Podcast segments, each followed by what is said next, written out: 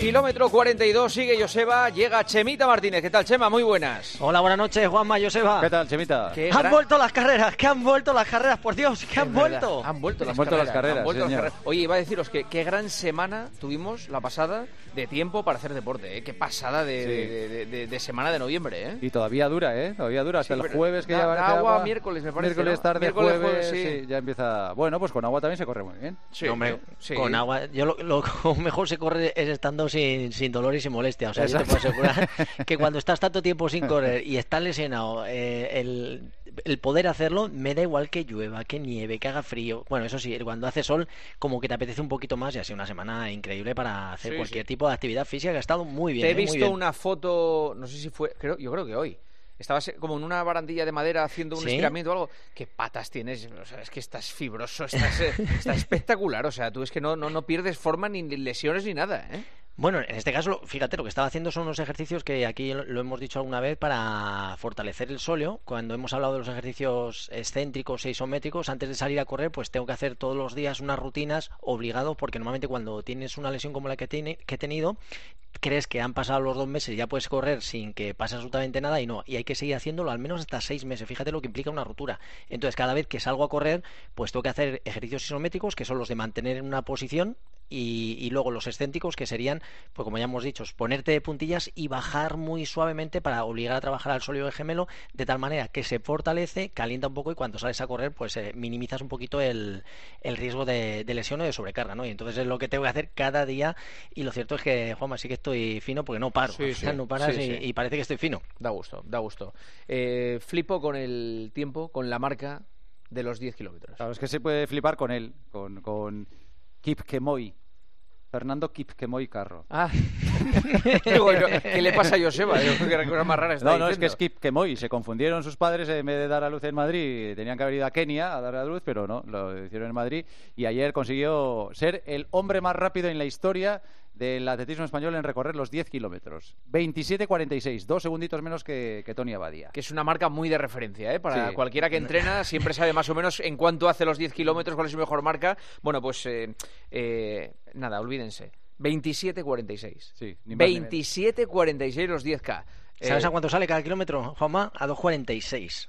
Es 2.46. una auténtica, una auténtica salvaje. Hay que decir que es, que es un Yo récord no hago en- ni, ni 300 metros. En ruta, ¿eh? en asfalto, que a mí me parece más complicado que, que en la pista, que corres con, con los clavos en, en- en una superficie totalmente plana, y en el asfalto es diferente, la superficie y todo cambia, y, y bueno, es, es diferente, se corre un poquito más lento que, que en la pista, pero vamos, que correr a esos ritmos, a esas velocidades, a 2.46, Sí. y, hay, y hay que decir que se, se puso a correr un 1000, que es una auténtica locura, entre el 4 y el 5 a 2.31, o sea, algo salvaje que ahora no lo explique cómo lo pudo hacer, porque desde luego ha sido algo increíble y maravilloso. Hola, Fernando. Hola, muy buenas chicos, ¿cómo estáis? Muy bien, aquí admirándote. Eh, ya, ya os veo, ya os veo, yo estoy también... Uf, se me están dorando los oídos. Pero eres, Eh. eres un hombre que no cumple las promesas. Ah, Dijiste ayer que iba a estar dos días llorando. No estás llorando, ha pasado un día. Ha pasado un día, a ver, me ha costado muchísimo, de hecho estoy escuchando a Chema y lo primero pedirle perdón, porque mira, en este día he estado tan ajetreado que era imposible responder a todos los mensajes de WhatsApp con tanto cariño que me han llegado, uno de ellos era el tuyo. Y es verdad que en WhatsApp al final hay confianza, da asco y ha sido los que los que por ahora no he podido responder. A las redes sociales sí que he contestado absolutamente a todo el mundo porque ha habido muchísimo cariño volcado alrededor de, de toda la expectación que habíamos generado con esta carrera que vuelve, el atletismo vuelve.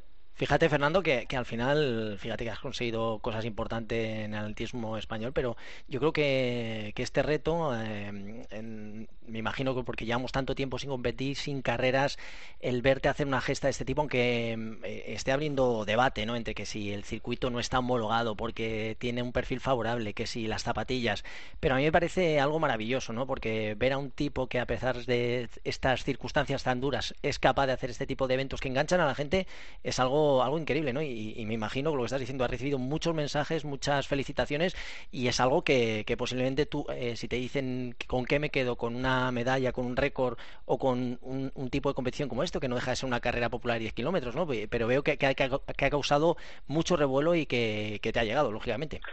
Sí, sí, está siendo maravilloso y yo creo que un poquito por, por la línea que yo ya llevo de conciencia social, ¿no? De, desde atrás, eh, siempre he querido generar ante todo eh, una expectación en, en, lo que era el volver a ponernos en la meta. Eso era lo importante, el foco tenía que estar ahí. Eh, ya habíamos ganado antes de correr porque habíamos generado todo ese movimiento. La gente tenía que entender que el deporte de manera activa, como lucha, como lucha contra esta pandemia, era fundamental recuperarlo. Y ya habíamos ganado antes de correr porque conseguimos sacarlo. Después, al terminar, lo primero que hice, por supuesto, coger aliento, ver un increíble resultado, una gran marca, que ahora hablamos de ella y demás, pero lo primero que hice fue levantarme y hablar con la concejala de deportes, que había tenido esa gallardía de sacar esta competición y decirle, está todo bien, ha habido algún fallo, ha habido alguien que no había cumplido las medidas y me ha dicho, mira Fernando, ha estado todo de escándalo. O sea, la gente estaba diseminada por el, por el circuito, hacían que que no diera esa sensación de, bullicio, eh, la gente lo respetó ante todo, todas las medidas de seguridad y demás, y conseguimos retomar en las calles eh, nuestro deporte, que es muy importante porque hay una sinergia que nos conecta a todos. Tú sabes, Chema, estaba escuchando al principio cuando hablabas de los excéntricos y recordaba cómo era aquel marzo en el que parecía que tú ibas a ser igual de aburrido que siempre y de repente se nos desmontó el mundo y tú y yo en la RANS hablamos de esos ejercicios. Sí, sí, por eso. Y, y ahora de repente todo parece tan lejano, ¿no? Pues creo que, que, retomarlo era de verdad lo importante y poner el foco ahí era lo importante. Por eso, como tú mencionas, había muchas expectaciones eh, ante esta, esta, esta prueba y ante esta marca que, que, que he logrado, pero lo importante era retomar la actividad. Pero Juanma, Joseba, sabes que, que, Fernando es así y se lleva a todos sus amigos que para que le hagan no, si, liebre, si ¿eh? parecía en el récord de las dos horas de maratón. Estaba rodeado de superatletas. Es que estaba Luis Martín, Yago Rojo, Roberto Alay, Jesús España, casi nada, ¿eh? Todo amigos, ¿eh?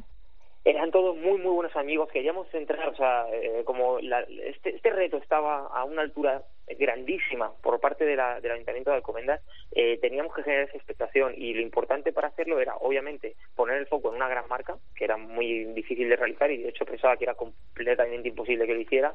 Me estaba, me estaba enfadando mucho ya con, con mis amigos que son de los de la organización, les decía, tío, que, que me estoy metiendo en un jalío, me doy fregado. Yo casi deseaba que lloviera, que diluviara, que no tuviéramos ese día tan fantástico, esta semana tan buena que hemos tenido, para poder tener una excusa, porque me estaba viendo en un fregado increíble, pero, pero bueno, bien arropado estuve con porque es verdad que esas personas referentes, Luismi, que ha sido el predecesor de mi marca, eh, Jesús España, uno de mis referentes en, en, en el 5000 y en, en, todo, un señor del atletismo, Yago, Robert, eh, representando esa juventud, la resiliencia que ha tenido Robert con toda la situación que ha tenido que vivir con sus lesiones y demás, estábamos todos a una, porque al final, obviamente, la marca sí iba, iba a recaer sobre mí, igual que la responsabilidad de carrera iba a recaer sobre mí, pero sobre todo recaía ese mensaje que queríamos mandar a la sociedad y es que esto lo teníamos que recuperar y creo que lo hemos conseguido porque ya hoy me han chivado que otros municipios se van a animar, se van a animar a volver a sacar el deporte a la calle porque es primordial para la salud de nuestra, oye, de nuestra sociedad. Oye, oye, Fernando, y al final, ¿cómo fue el, el ambientillo antes del calentamiento? Porque me imagino que después de tanto tiempo casi os, se os había olvidado eh, lo que suponía una carrera de ruta, ¿no? De este tipo, ¿no? El, ¿Había ambientillo, la gente que comentaba? O lo, eh, calentando con mascarilla o cómo, cómo fue? Sí, sí, sí, estábamos todos de manera individual, intentábamos sobre todo trabajar la, gente popular muy, muy concienciada con su mascarilla y demás.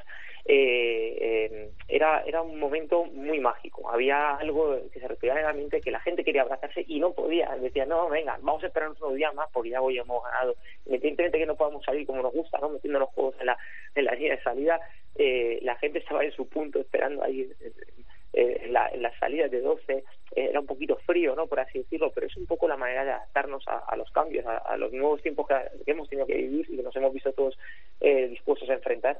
Pero bueno, ha sido maravilloso porque, como te mencionaba, lo hemos conseguido. Hemos hemos realizado algo muy importante que era volver a poner una, una carrera de línea. Oye, Fernando, como el kilómetro 42 lo escucha mucha gente eh, que hace deporte a nivel amateur, como es lógico, eh, se estarán preguntando, ¿qué desayuno Fernando ese día y a qué hora? A ver, ¿a qué hora era la carrera? La carrera era a las 10.45. 10.45. ¿Y a qué hora desayunaste? Nos levantamos a las 8 porque nos dijeron que con el tema de las medidas de, de más, como ahora no hay buffet, o sea, Sí. tienen que servir, tardas un poquito más.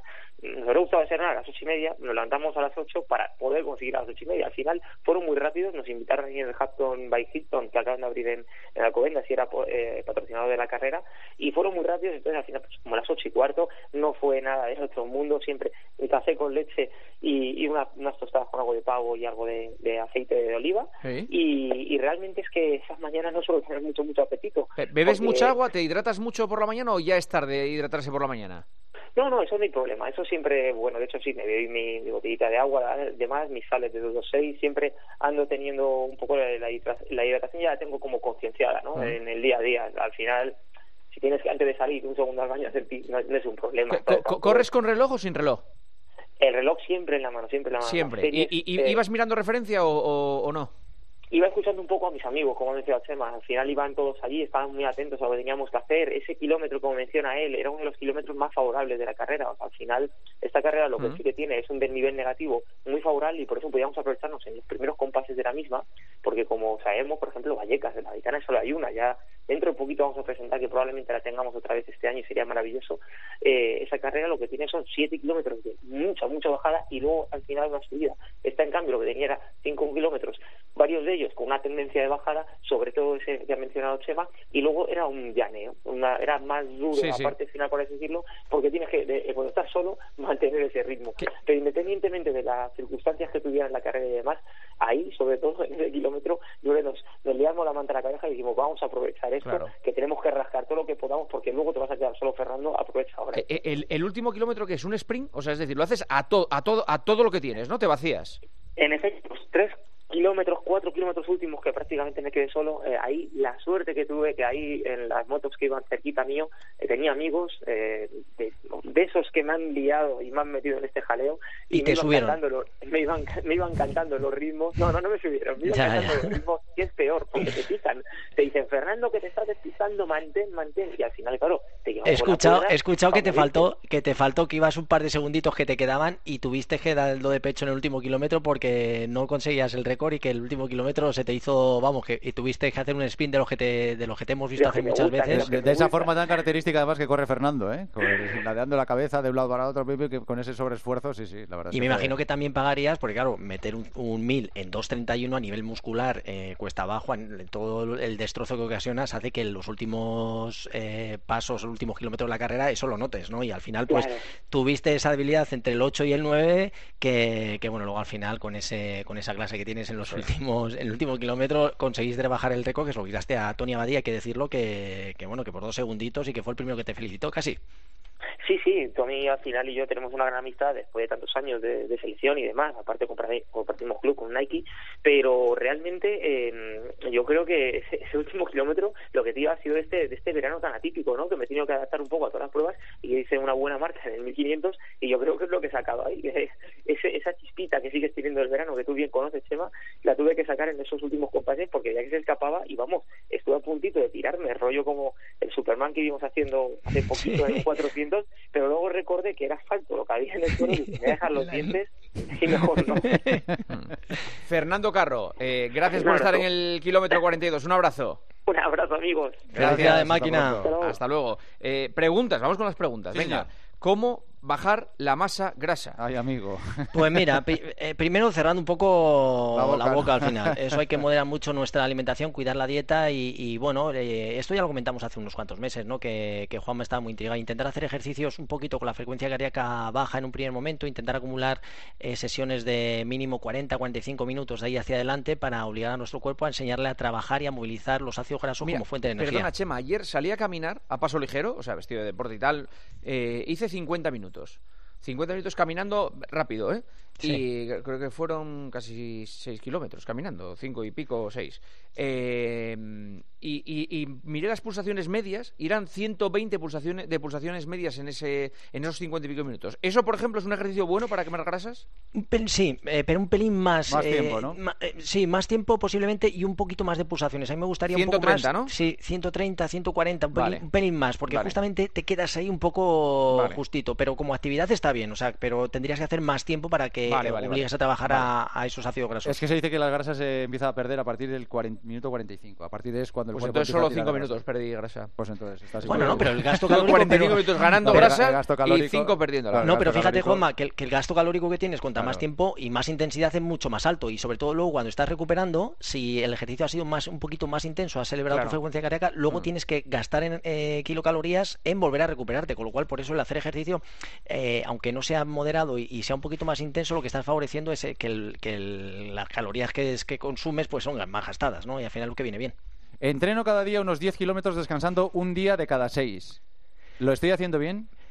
Bueno, lo estás entrenando, está maravillosamente. Si siempre hace lo mismo, yo creo que no debería caer en, la, en esas rutinas. Eh, está bien hacer 10 kilómetros, está bien entrenar 6 días a semana, está bien descansar un día, pero yo lo que haría sería plantear entrenamientos alternativos. Es decir, podríamos hacer eh, un día de gimnasio, otro día pues 10 kilómetros, podríamos hacer 6 a lo mejor un poquito más rápidos, otro día, otro día podríamos hacer un juego de carrera, otro día podríamos dividir esos 10 kilómetros en series, o sea que, está bien en lo de entrenar, dedicarle tiempo, eh, lo del descanso, fenomenal pero yo variaría, variaría, el tipo de entrenamiento de esos 10 kilómetros, no haría solo carrera continua. ¿Qué medidas de compresión? Medias, medias. Medias. Ah.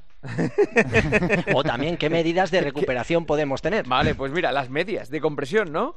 Sí, mira, eh, al final eh, nos podemos poner eh, calcetines altos que llevas para correr, para hacer ejercicio, y luego existen otras medias de compresión que puedes utilizarlas para recuperar, que son unas medias diferentes que llevan más compresión y lo que hace es que te las pones inmediatamente después de terminar el ejercicio y lo que hace es que esa compresión tan fuerte... Los jugadores de fútbol iban mucho con ellas, Cristiano y los ciclistas y, todo. bueno, yo, también, yo las utilizo bastante también, o sea que, que, al final yo las que tengo son unas de Forres que, bueno, que tienes para ponértelas durante cinco horas después del ejercicio y luego hay otras que puedes estar todo el día con ellos, 24 horas al día con ella, que son una compresión que está certificada y es justo para después del ejercicio. Hay otras para hacer ejercicio que no tienen tanta compresión y sobre todo las de recuperación son estas que, utilizamos y ayudan a recuperar de una manera increíble. Y por último, ¿cómo descargas los tibiales? Los tengo supercargados. Bueno, el tibial es el, músculo que está justamente al lado de la espinilla de la tibia y es un músculo pequeñito, pero es un poco puñetero. Eh, si está muy cargado, podemos dar un automasaje muy suavecito con las manos desde de abajo a arriba, suavecito, de tal manera que se relaja, estirar sentándonos sobre el empeine, también lo podríamos estar estirando, y luego las primeras 72 horas cuando hemos tenido la sobrecarga, hielo, y luego utilizar contrastes calor y frío que seguramente vengan muy bien. Oye, he descubierto yo el FOAM, el, rodillo este pequeño, sí, que se llama FOAM, ¿no? Sí, sí, el FOAM, el, cilindro este, ¿no? Un cilindro, un cilindro que vas haciendo automasajes por las piernas y tal, y viene muy bien para después de correr, incluso para antes. Sí, sí, o sea, lleva ya mucho tiempo y es otra otra medida más de recuperación. El FOAN ya a ti, porque no lleva tiempo soy yo, claro. Eso es, eso es, pero vamos, que también es estupendo y te ayuda a recuperar. Son técnicas para poder hacer masaje en casa sin tener que ir al fisio y que, bueno, que son instrumentos que tenemos a nuestra disposición para, para recuperar. Todo sirve, Juanma. Si luego hay que hacer, eh, hacer ejercicio para que luego tengamos dolores y tengamos que utilizar esos aparatos. Gracias, Chema. Buenas noches. Hasta luego, Joseba. Hasta mañana, chao.